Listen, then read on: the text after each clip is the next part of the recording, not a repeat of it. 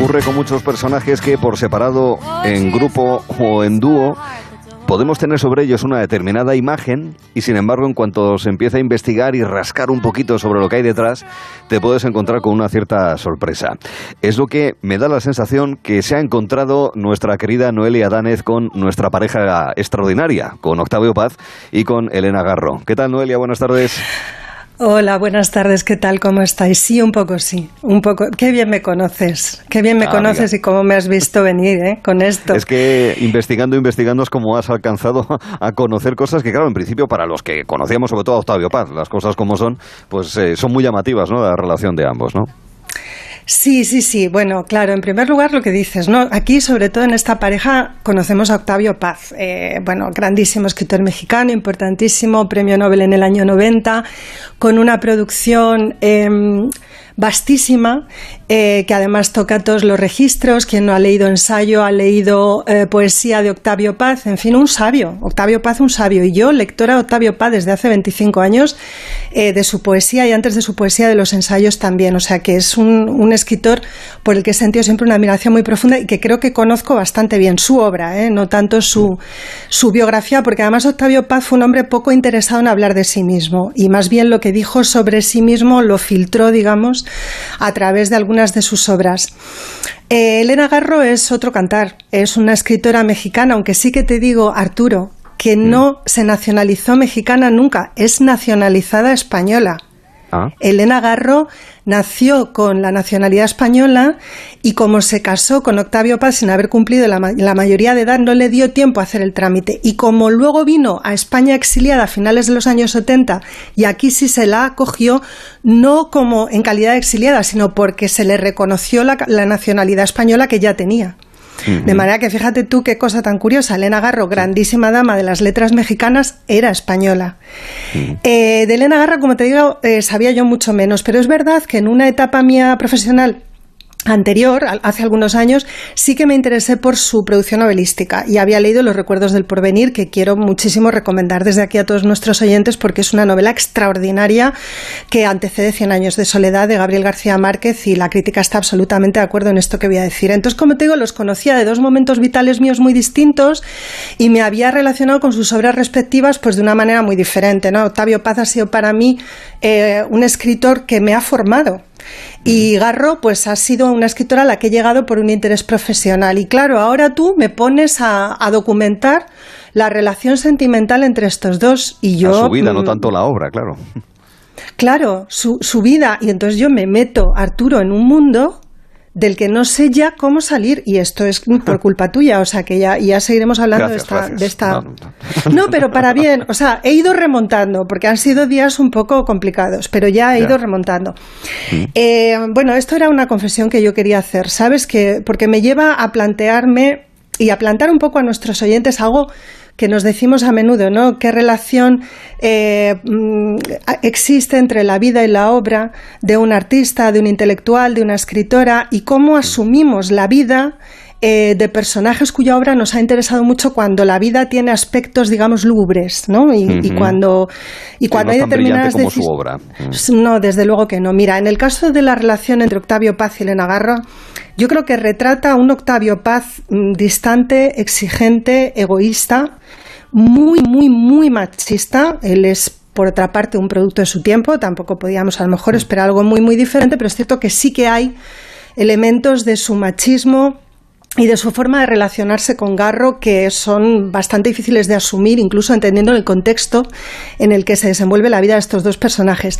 Y la relación arroja, por otro lado, una imagen de una Elena Garro humillada, derrotada, abandonada y lo que más me duele ninguneada por la crítica y ninguneada por la opinión pública mexicana y me temo que por la opinión pública mundial. Mm. Porque, bueno, de esa relación sale una Elena Garro muy, muy destrozada, eh, que tiene después muchos problemas para defender eh, sus actitudes vitales, y me refiero con esto a sus actitudes personales y políticas, y también su producción literaria. No sé si quieres que te cuente cómo se conocen estos dos.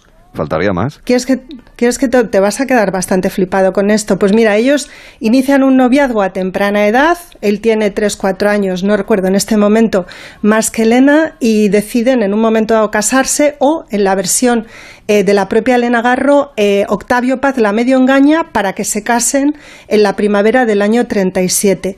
Eh, se casa Elena siendo, como te decía al principio, menor de edad, o sea que no está muy claro que dé de verdad su consentimiento. Y al poquito de casarse, hacen una luna de miel, un viaje de luna de miel a España, nada menos que en el año 37. Ah, pues sí, un momento muy adecuado. Un momento muy adecuado. España está en guerra. España está en guerra.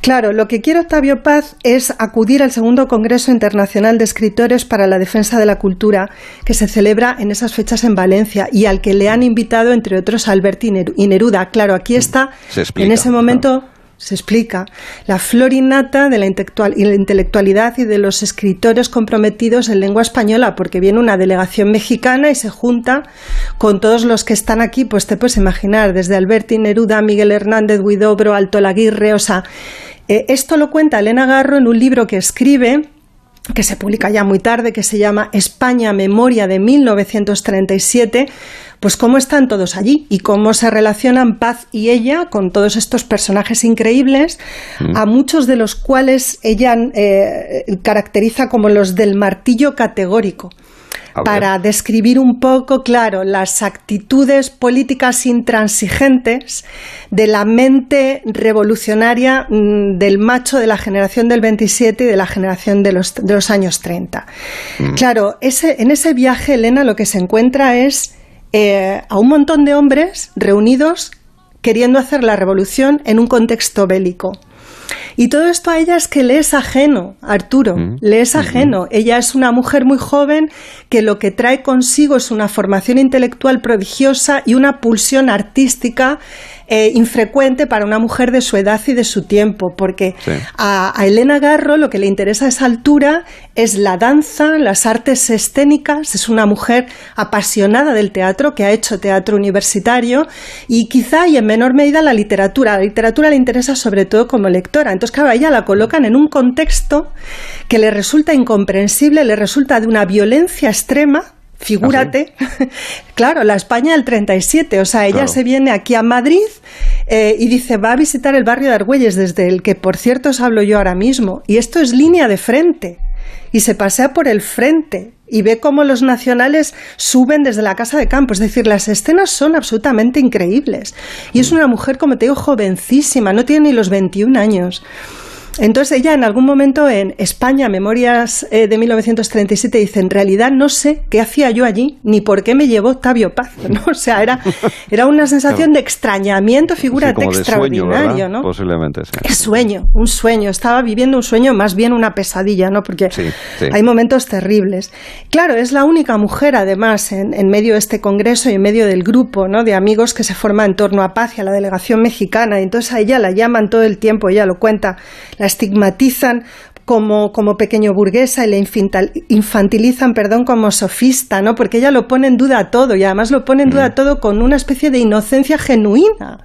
¿No? Porque no entiende bien qué es lo que está pasando y trata de entender. Nosotros somos los listos, tu niña cállate. Claro, exacto, pero la respuesta de los del martillo categórico es nosotros somos los listos, o sea, le dan con el martillo a Elena en la cabeza, ¿no? Esta muchachita rubia que pretende, que, que quiere, que, que, nos, que nos está cuestionando desde dónde, ¿no?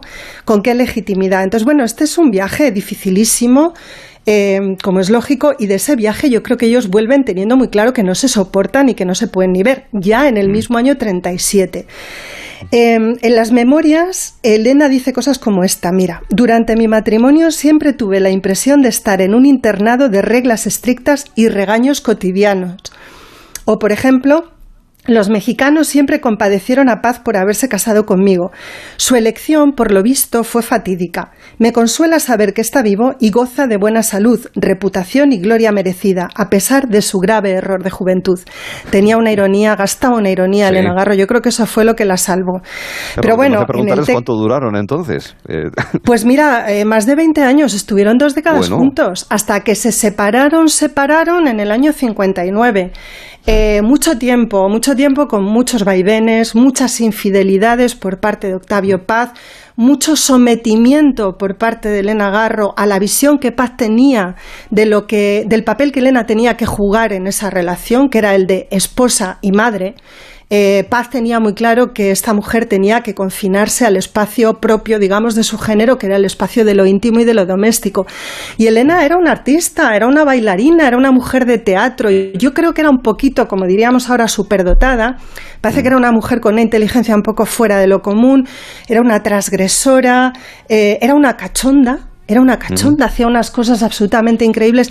A veces saltaban los límites por los aires con Elena Garro y eso debía crispar bastante los nervios de Paz.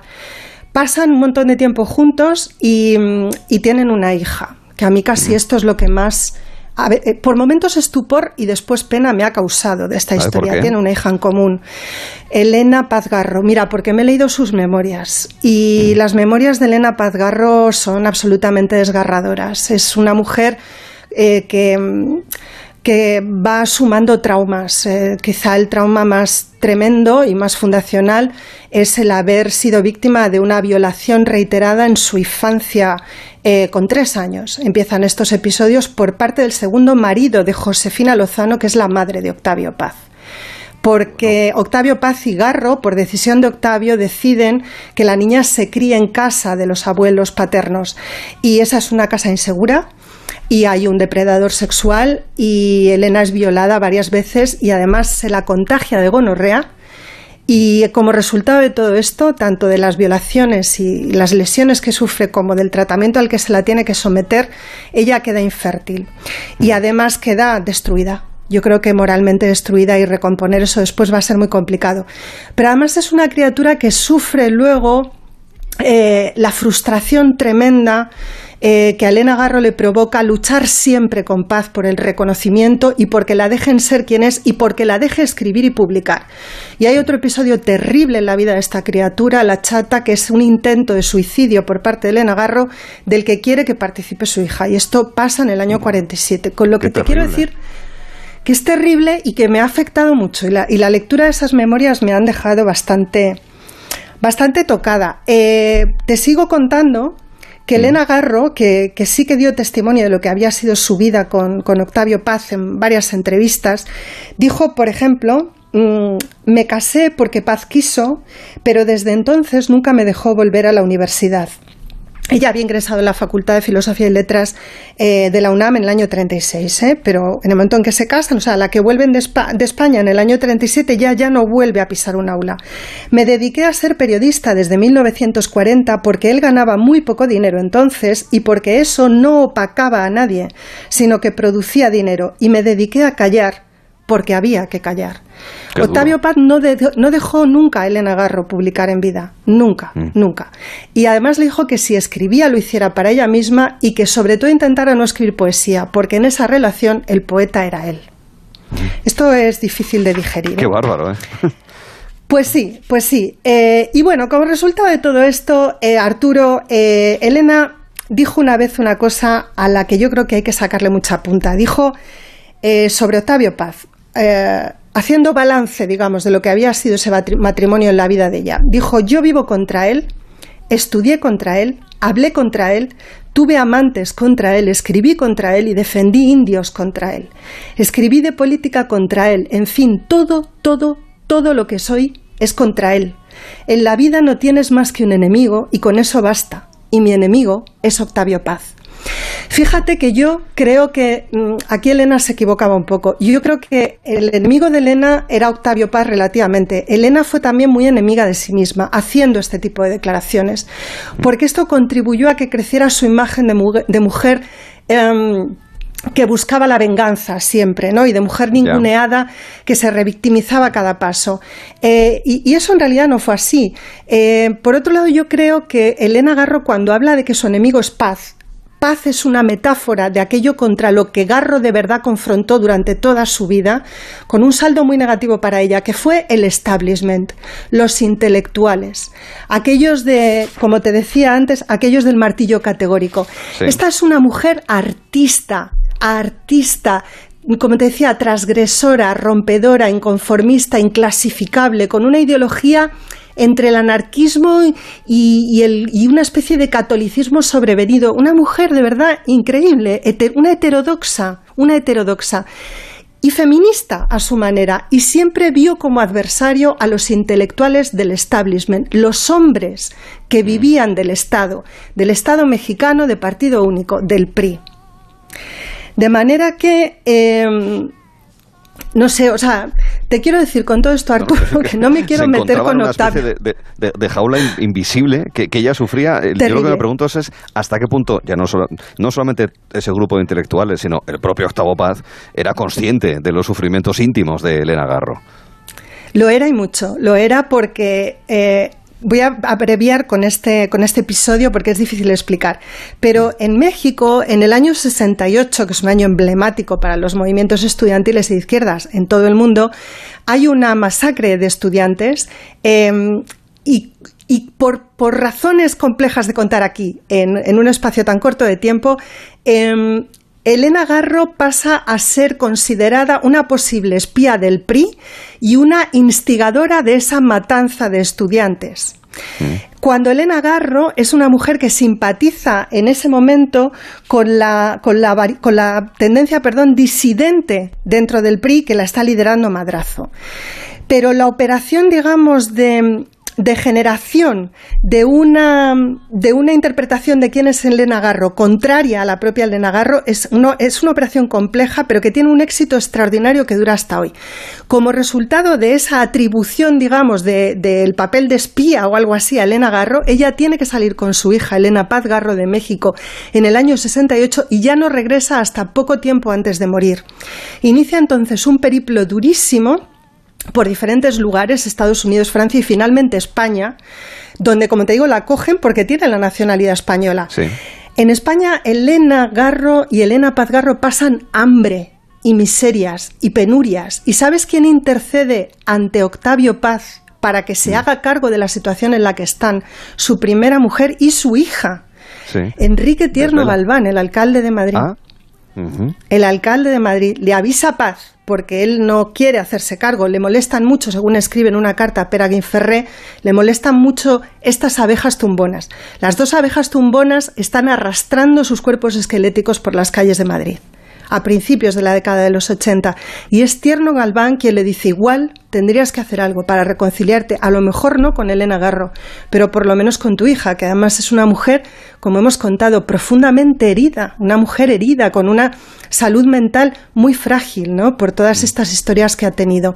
En fin, eh, es una relación que no me ha gustado, pero me ha gustado saber. pero, está, bien contarla, lo digo porque al final, para la mayoría, Octavio Paz, Premio Nobel de Literatura del año 90, y nos quedamos con la obra, y es verdad, luego está también las miserias de la persona, más que del personaje, si se quiere, en una situación como esta. Exacto. Exacto, ahora cada quien que haga lo que considere. Yo lo que creo es que tenemos la obligación de contarlo porque mm. las vidas de Elena Garro y de Elena Paz Garro valieron la pena y siguen valiendo la pena. Y hay que restituirles de alguna manera su dignidad a estas dos mujeres, porque es tremendo lo que arrastraron consigo. Entonces, bueno, a mí se me ha ocurrido que esta es una relación que, como digo, a mí no me ha gustado. Yo sé que a ti tampoco, probablemente a ninguno de nuestros oyentes le puede gustar, porque aquí no hay nada bonito, pero yo creo que la principal damnificada, al menos en el terreno de lo humano, de lo estrictamente humano, es la chata, la hija de ambos. y entonces me ha parecido la hija de ambos, la chata, la chatita. Eh, me ha parecido bonito que termináramos leyendo un poema que Elena Garro le escribió a su hija. Mm. Y, y, que bueno, es un poema, es un poema bonito, no es un poema redondo, He estado, como te digo, últimamente leyendo mucho a Garro, su poesía no me ha entusiasmado. Te digo que su, que su dramaturgia es fascinante, fascinante. Mm. O sea, si los oyentes eh, tienen interés, y están habituados a leer textos dramáticos, la dramaturgia de Elena Garro es una cosa de caerte de espaldas. No entiendo cómo no estamos leyendo a Elena Garro.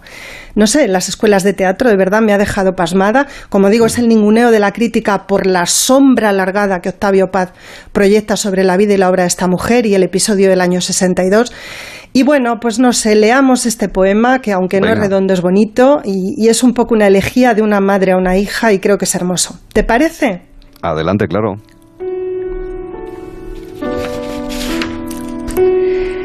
Mi muerte llegará y morirá conmigo esta niña nueva, esta que juega ante mis ojos sin compartir conmigo al duende, esta que habita las esquinas del salón y el espacio que hay abajo de las camas, esta a la que no he enseñado nada, descubridora de héroes siempre nuevos, esta que puebla las cortinas de princesas y los armarios de blancos esqueletos, esta que pende de una rama como alargado fruto, como un ángel que llora lágrimas tan grandes como limas, y que a veces es general y mariscal de campo, y gana las batallas y dirige los naufragios.